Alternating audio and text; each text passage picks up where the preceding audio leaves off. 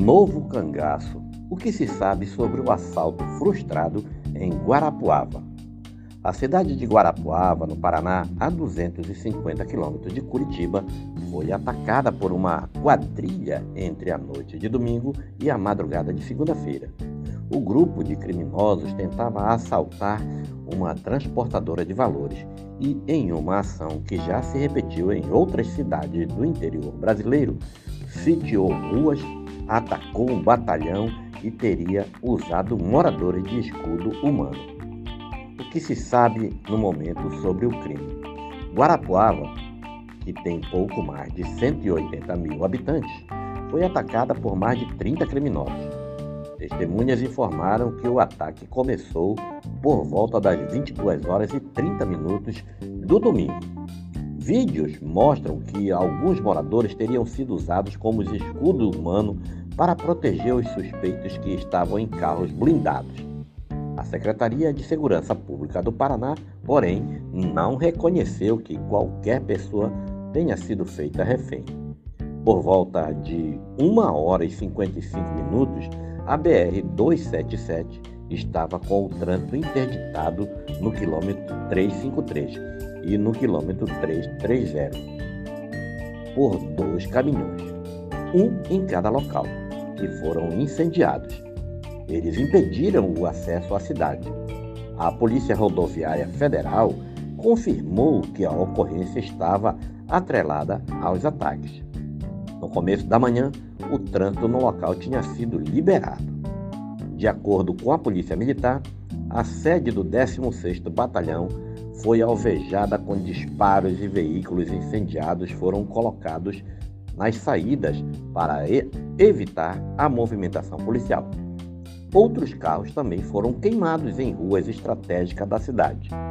A corporação informou que decidiu não entrar em conflito para não causar perigo à população. Barulhos de disparos foram ouvidos por moradores e vestígios de armamentos de grosso calibre foram encontrados em ruas da cidade. Uma arma que aparenta ser um fuzil chegou a ser abandonada em uma árvore. Apesar do cerco, a quadrilha conseguiu escapar em sete veículos que depois foram encontrados abandonados. Segundo as autoridades, a quadrilha não conseguiu entrar na transportadora e nada foi levado. Abre aspas. Tivemos êxito e frustramos a ação deles. Eles acabaram saindo da cidade e aí sim, nos bloqueios que fizemos, tivemos confrontos na área rural. Os sete veículos que estavam na ação foram alvejados e acabaram abandonados. Uma farta munição foi apreendida e estamos em busca desses elementos. Fecha aspas, disse o tenente-coronel Joás Lins.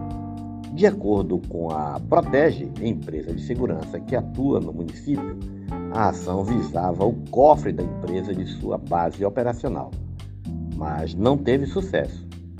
Nos últimos anos, robustos investimentos e aplicação de novas tecnologias ampliaram ainda mais os rígidos padrões de segurança adotados pela empresa, o que certamente contribuiu para o insucesso da ação criminosa, disse em nota a empresa. A empresa disse ainda colaborar com as autoridades e que reconhece o relevante trabalho das forças de segurança no enfrentamento ao bando de criminosos que atacou a cidade. Até o momento, apenas uma pessoa com possível envolvimento logístico no crime foi presa pela polícia. Segundo a polícia, o suspeito detido é um homem natural da cidade paranaense, que não teve identidade revelada e teria prestado apoio à quadrilha, ajudando com o aluguel de casas na região. Ele foi detido e levado à delegacia de Guarapuava, prestou depoimento por cinco horas e foi liberado em seguida. O celular dele ficou apreendido para a realização de perícias.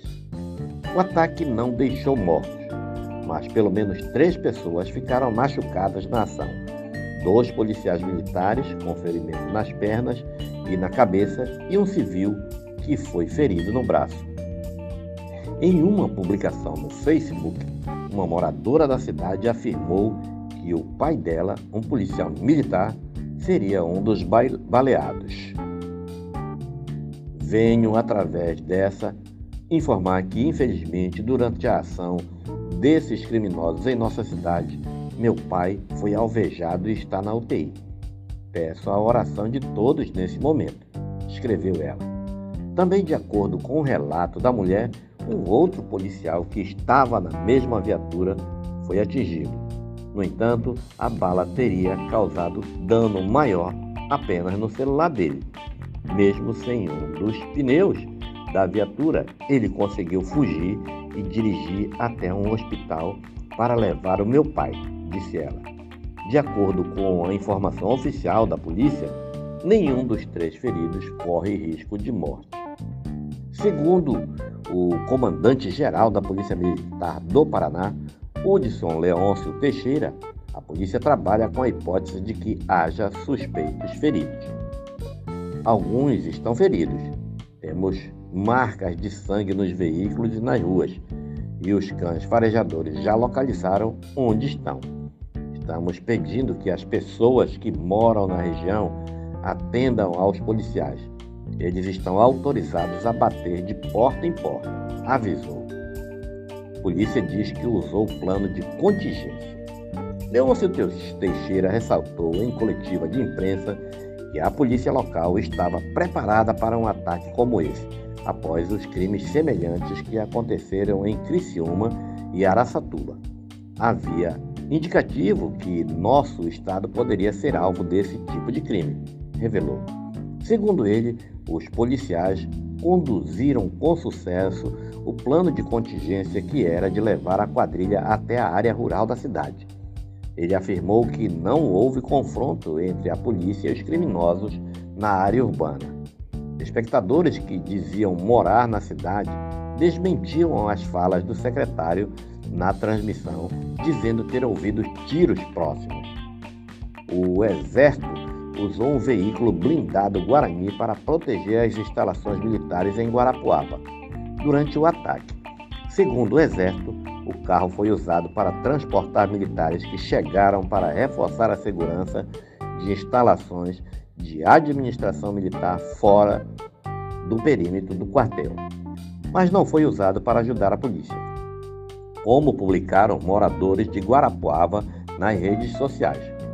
O Guarani é um novo modelo de blindado que o Exército ajudou a desenvolver para substituir os antigos Cascavel e Urutu, também de fabricação nacional.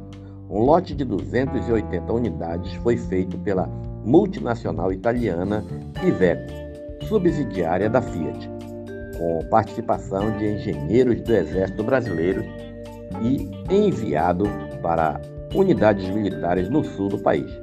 Em agosto de 2012, o valor foi de 240 milhões de dólares, pouco mais de um milhão cada um. A manhã de segunda-feira começou diferente na cidade que é uma das principais da região do terceiro plano paranaense, no centro-sul do estado. Muitos comércios não abriram as portas, escolas e universidades suspenderam as aulas e poucas pessoas circularam pelas ruas, relataram os moradores.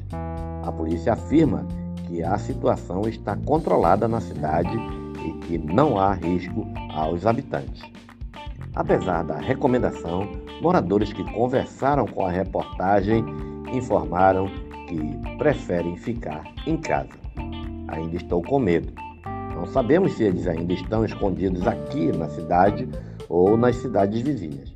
Agora há pouco passou um helicóptero por aqui e a situação ainda é assustadora, contou uma estudante de 21 anos. A cena era de guerra, os bandidos apagaram as luzes e estavam em toda a cidade. Estávamos com muito medo. Nunca tinha visto isso antes. Meus filhos são pequenos e estão desesperados. Ouvimos muitos tiros e ficamos embaixo da cama, quietos e no escuro, relatou um morador à reportagem, que prefere não ter o nome divulgado.